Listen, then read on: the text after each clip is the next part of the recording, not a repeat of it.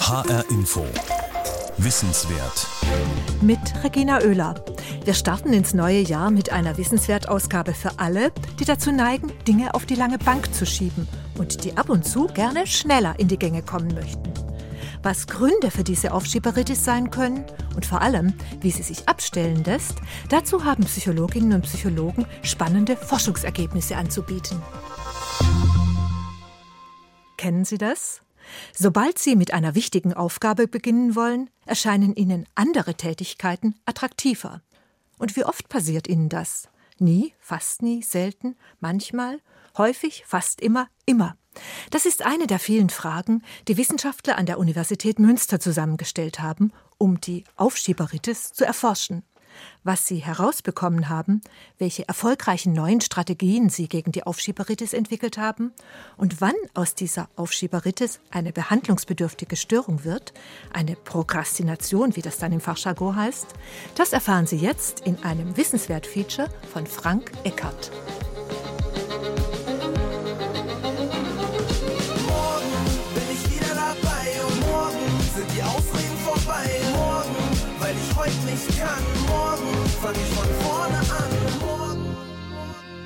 Die Steuererklärung ist überfällig. Der Keller müsste dringend aufgeräumt werden. Und Sport machen sollte man auch mal wieder. Es gibt viele unangenehme oder lästige Dinge, zu denen man sich nur schwer aufraffen kann und die man deshalb vor sich herschiebt. Bei Dihia Wegmann, Sozialarbeiterin aus Münster, war das Aufschieben früher ein richtiges Problem, vor allem während ihres Studiums. Ich habe, wenn ich zum Beispiel eine Hausarbeit abgeben musste, getrödelt, bis ich angefangen habe und dann unheimlich Stress bekommen. Und das endete dann meistens darin, dass ich ein, zwei Tage bevor der Abgabetermin war, eigentlich erst angefangen habe und auch immer auf Hilfe von außen angewiesen war, weil mir dann auf einmal eingefallen ist, ach, mein Drucker funktioniert ja gar nicht oder ich habe nicht das richtige Papier daheim, solche Dinge. So wie die hier Wegmann geht es vielen Menschen. Sie leiden unter einem Verhalten, das umgangssprachlich Aufschieberitis genannt wird und das in seiner ausgeprägten Form von Wissenschaftlern als Prokrastination bezeichnet wird. Das Wort kommt aus dem Lateinischen und bedeutet auf morgen schieben, vertagen. Für die Psychologin Marita Engberding von der Universität Münster ist Aufschieben zunächst mal gar keine Störung, sondern ein ganz natürliches Verhalten. Wir alle neigen ja dazu, eher angenehme Dinge zu tun und unangenehme oder anstrengende oder Dinge, wo man sich konzentrieren muss, eher zu vermeiden oder erstmal nicht so ohne weiteres einzugehen. Das heißt, man muss lernen, mit Frustrationen umzugehen, man muss lernen, sich anzustrengen, man muss lernen, einen längeren Atem zu entwickeln auch. Und wenn man das nicht gelernt hat, dann kommt es natürlich dazu, dass man solchen Dingen erstmal kurzfristig aus dem Wege geht und dann steigert sich natürlich der Zeitdruck auch und dann wird die Aufgabe immer unangenehmer unangenehmer. Das normale Aufschieben ist den allermeisten Menschen vertraut. Bei Befragungen gaben nur zwei Prozent aller Befragten an, sie würden das Aufschieben überhaupt nicht kennen. Normales Aufschieben, das heißt lästige oder unangenehme Tätigkeiten vor sich herschieben, aber dann doch einigermaßen angemessen fertig bekommen. Prokrastination im engeren Sinne ist für die Wissenschaftler die problematische oder sogar krankhafte Variante des Phänomens, sagt die Psychologin Katrin Klingsig. Sie ist Professorin an der Universität Paderborn. Bei der Prokrastination ist es dann eben, dass man aufschiebt, wieder besseren Wissens. Also ich weiß eigentlich, dass wenn ich das jetzt aufschiebe, dass ich dafür dann negative Konsequenzen erleben werde in der Zukunft. Entweder ich weiß das bewusst oder ich weiß das unbewusst und habe zum Beispiel ein schlechtes Bauchgefühl oder dieses typische schlechte Gewissen dabei. Das ist dann Prokrastination. Prokrastination ist wirklich ein Handeln wieder besseren Wissens. Zwischen gelegentlichem Aufschieben und Prokrastination gibt es allerdings keine klaren Grenzen, nur graduelle Unterschiede. Wie viele Menschen zu Prokrastination neigen, hängt deshalb stark davon ab, was man als Grenzwert nimmt, welche Definition man zugrunde legt, sagt Marita Engberding. Da gibt es international eigentlich immer Schätzungen, die so um die 15 bis 20 Prozent liegen. Wir haben sehr strenge Kriterien aufgestellt, weil wir auch nicht zu schnell pathologisieren wollen. Und unter den strengen Kriterien, die wir aufgestellt haben, da kommen ungefähr 10 Prozent aller Probanden, die wir befragt haben, und das sind zum Teil Studenten, das sind aber auch mal in anderen Zusammenhängen andere Probanden, dazu, dass man sagt, also das sind schon echte Prokrastinatoren oder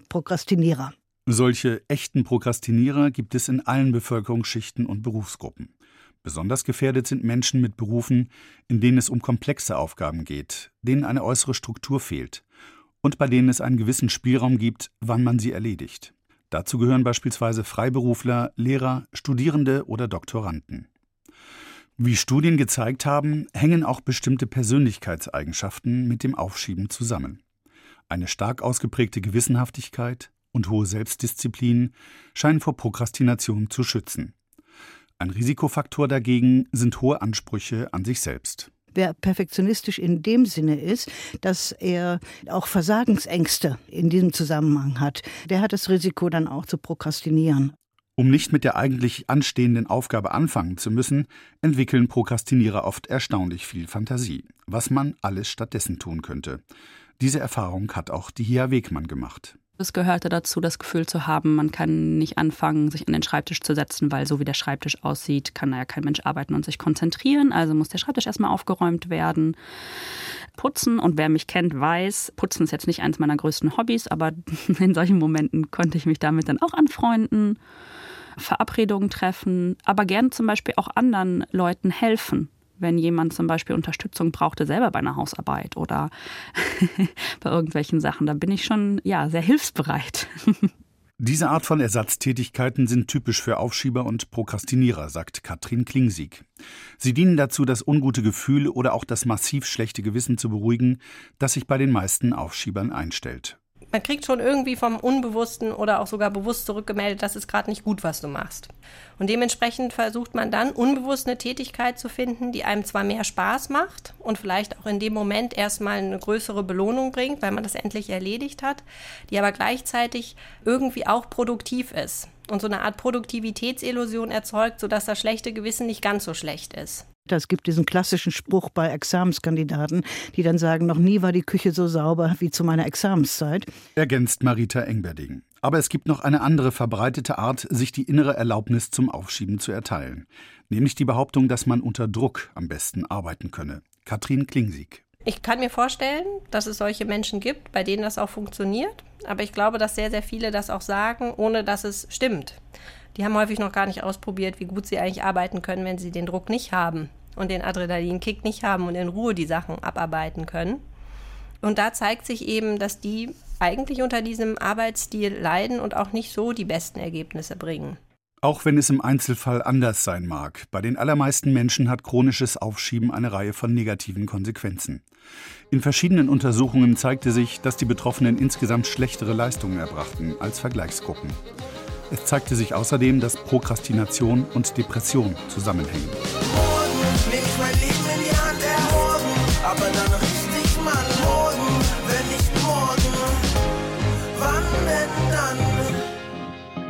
Bis zu ernsthaften Konsequenzen ließ es die Hia Wegmann nicht kommen. Als sie im Studium merkte, dass ständiges Aufschieben ihr immer mehr Probleme machte, kümmerte sie sich um Hilfe. Gott sei Dank war es ja damals so, dass eben eine Freundin, der es ähnlich ging und ihrem damaligen Freund auch, dass wir uns ja gegenseitig motiviert haben, uns Unterstützung zu holen. Die drei Studenten ließen sich in der Prokrastinationsambulanz der Uni Münster beraten, eine Einrichtung, die sich speziell mit dem Aufschiebeverhalten von Studierenden beschäftigt. Ähnliche Einrichtungen gibt es inzwischen auch an anderen Unis. Die hatten das Angebot, also ein Gruppenangebot, wo wir in der Gruppe gemeinsam an diesem Thema arbeiten, was gekoppelt war mit einzelnen Aufgaben, die wir zu Hause machen mussten, von so einem Online-Tagebuch, wo wir jeden Tag eintragen mussten, wie so unser Lernverhalten oder Aufschiebeverhalten war. Daran haben wir teilgenommen. Marita Engberding und ihr Team an der Prokrastinationsambulanz konzipierten ein spezielles Trainingsprogramm gegen das Aufschieben. Ziel war es, einfache, aber wirksame Bausteine zu entwickeln, im Fachjargon Module. Es gab immer schon gute Ratschläge gegen Aufschieben, die aber so zahlreich und unterschiedlich zusammengebaut waren, dass man nie so sagen konnte, also das und das wirkt jetzt wirklich. Und wir hatten ein Ziel, dass wir gesagt haben, wir wollen kleine Module machen und wollen wirklich gucken, wirken die oder wirken die nicht, helfen die oder helfen die nicht. Als ersten Baustein entwickelten die Psychologen eine scheinbar banale Maßnahme sich einen Zeitpunkt für den Arbeitsbeginn vorzunehmen und dann pünktlich anzufangen. Das ist ja das Gegenteil von Aufschieben sozusagen.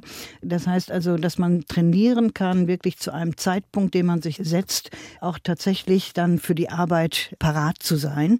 Und dass man das machen kann, indem man sich auch innerlich darauf einstellt, indem man sich schon zehn Minuten vorher vorbereitet darauf, sodass man wirklich zu dem vorgenommenen Zeitpunkt anfangen kann. Auch die Paderborner Psychologin Katrin Klingsieg hält das pünktliche Anfangen für wichtig, wenn man sein Aufschiebeverhalten verändern will. Theoretisch mag es kaum einen Unterschied machen, ob man nun pünktlich mit der Arbeit beginnt oder ein paar Minuten später. In der Praxis kann das aber eine Art Kettenreaktion auslösen.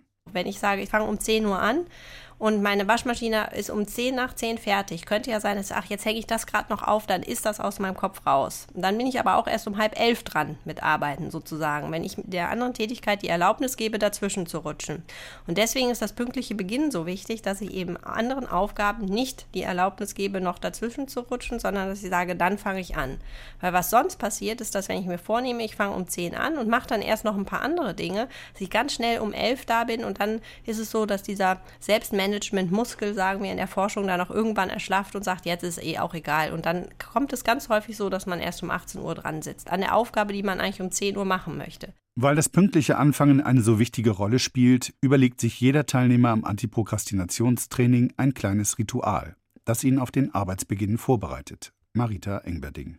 Beispielsweise haben wir Leute, die kochen sich vorher eine Tasse Tee oder es gibt Leute, die machen nochmal das Fenster auf und atmen durch oder es gibt Leute, die suchen sich ihre Lieblingsmelodie nochmal und spielen das und wenn das dann zu Ende ist, dann fangen sie an. Wir hatten auch schon jemanden, der mit Liegestütz sich eingearbeitet hat. Das wäre jetzt nicht meine persönliche Variante, aber das hat ihn anscheinend irgendwie in Aktion gebracht, in eine aktive Stimmung.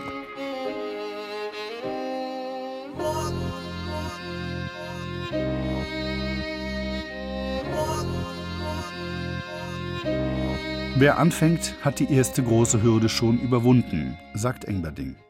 Denn wer eine Sache beginnt, auch wenn ihm nicht danach ist, hält mit einiger Wahrscheinlichkeit eine Zeit lang durch. Die zweite Einheit des Trainingsprogramms beschäftigt sich mit der Zeit vor dem Arbeitsbeginn.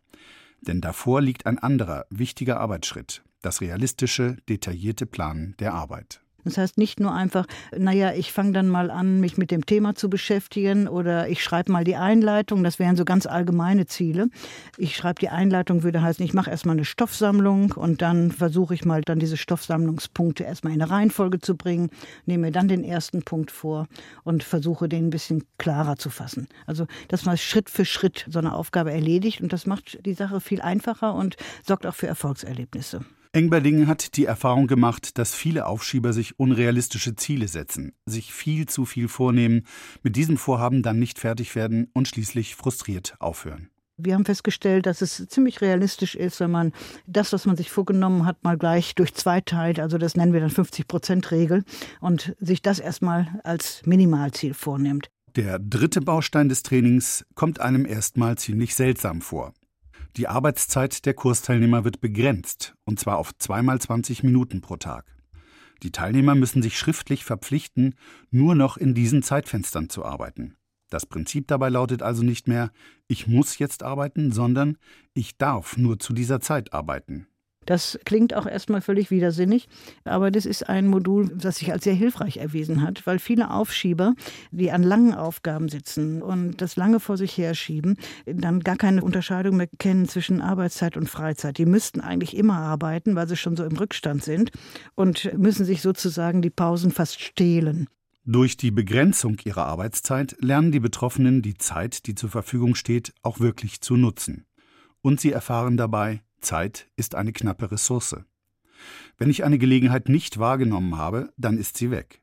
Ich kann nicht immer weiter verschieben, von 10 auf 11 Uhr, von 11 auf 3 oder von heute auf morgen.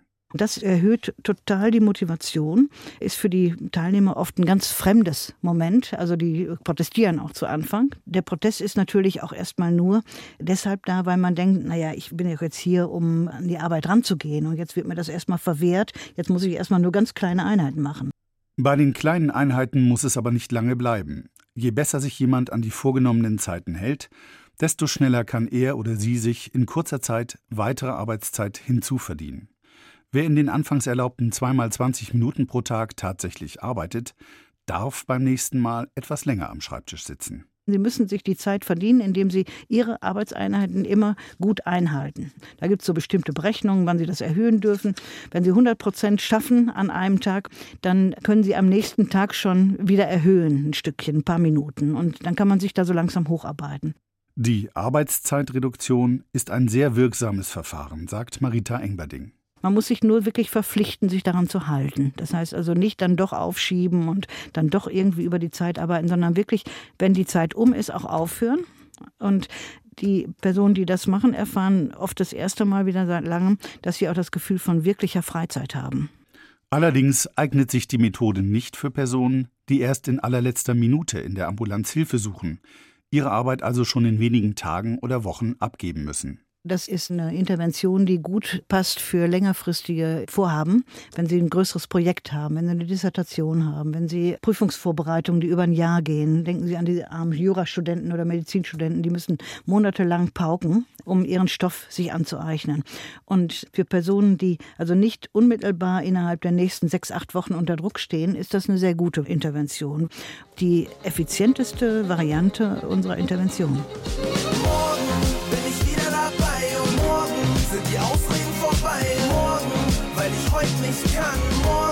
Fange ich von vorne an. Morgen.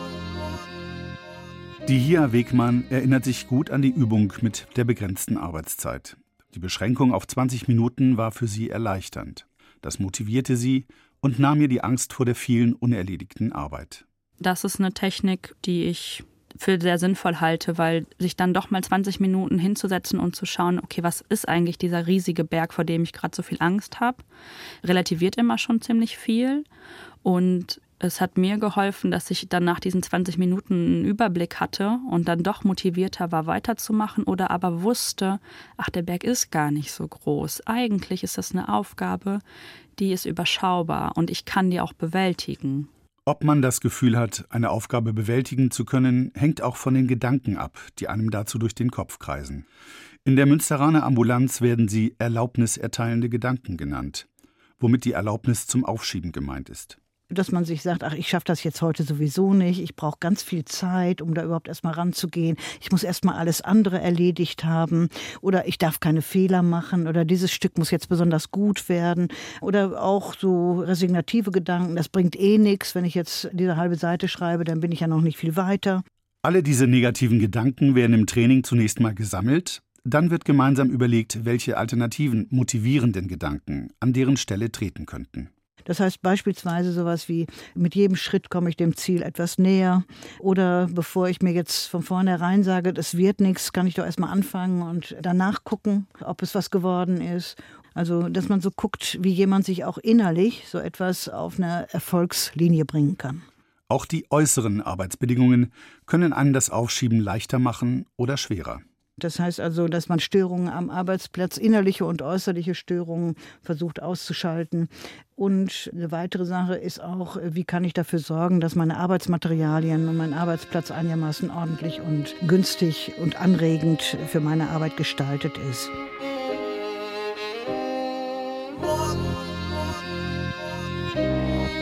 In mehreren Studien konnte gezeigt werden, dass das Training der Münsteraner Prokrastinationsambulanz erfolgreich ist. So stieg zum Beispiel die Effizienz der Zeitausnutzung von 20 auf 80 Prozent. Und es gab erstaunliche Veränderungen in der Art, wie die Studierenden sich selber sahen, vor und nach dem Training. Das anfangs negative Selbstbild verbesserte sich deutlich. Was aber macht jemand, der keinen Kurs besuchen kann? Kann man seine Aufschieberitis auch in Selbsthilfe angehen? Ja, meint die Psychologin Katrin Klingsieg und rät sich am Anfang folgende Fragen zu stellen. Welche Aufgaben prokrastiniere ich denn? Gibt es irgendwas, was diese Aufgaben alle gemeinsam haben, wo ich merke, okay, daran liegt es, dass ich sie prokrastiniere? Also zum Beispiel gibt es bestimmte Aufgaben, wo ich zum Beispiel angewiesen bin auf Hilfe von anderen, die schiebe ich immer auf dann kann ich zum Beispiel zu dem Thema mir was überlegen, dass ich dagegen vorgehe. Und dann würde ich eben auch ganz klar wieder zum Plan raten und sagen, okay, ich plane mir die jetzt fest ein und setze mir eine Selbstbelohnung, wenn ich es eben geschafft habe, dass ich dann erst das und das machen kann. Auch der Psychologe Johannes Hoppe von der Uni Halle hat eine Methode, wie er das Aufschieben vermeidet. Ich habe To-Do-Listen und wenn etwas länger als drei Tage auf meiner To-Do-Liste steht und ich merke, ich schiebe das immer wieder auf morgen und auf übermorgen und so weiter, dann schaue ich mir die Aufgabe an und unterteile die in mehrere kleine Aufgaben die leichter zu erfüllen sind. Wenn ich eine Steuererklärung schreiben muss und mir die ganze Zeit vornehme, um meine Steuererklärung zu schreiben und das nicht hinbekomme, dann schreibe ich mir als ersten Schritt auf, Unterlagen zusammensuchen oder Passwort raussuchen. Also ich kann mich damit selber ein wenig austricksen. Wer das Thema Aufschieben ausführlicher und systematischer angehen will, für den gibt es diverse Selbsthilfebücher auf dem Markt. Eines von ihnen hat Marita Engberding gemeinsam mit zwei ihrer Münsteraner Kollegen geschrieben. Darin haben sie ihren Kurs sozusagen verschriftlicht. Wir haben jetzt in diesem Selbsthilfemanual, da haben wir versucht, diese Elemente zusammenzufassen. Da kann man äh, dann über neun Wochen trainieren für sich selber. Oder aber, wenn man die Zeit sich nicht nehmen kann oder will, auch über fünf Wochen dieses erste Training machen. Das heißt, da sind verschiedene Möglichkeiten, das sich so mit Bausteinen zusammenzusetzen. Die Hia Wegmann hat gelernt, mit ihrer Aufschieberitis umzugehen. Was im Studium ein großes Problem war, ist heute kaum noch ein Thema für sie. Dass man eine chronische Aufschieberitis überwinden kann, hat sie nicht nur bei sich, sondern auch bei einem ihrer Bekannten von damals erlebt. Der Freund von meiner Freundin damals, der war schon deutlich älter als wir und schon Ewigkeiten noch im Anfangsstadium seines Studiums, weil er so viel aufgeschoben hat. Und ich weiß, dass er heute auch das alles überwunden hat und seit Jahren in einem tollen Job ist und dass es ihm total gut geht. Also ich glaube, das ist was, was man einfach lernen kann.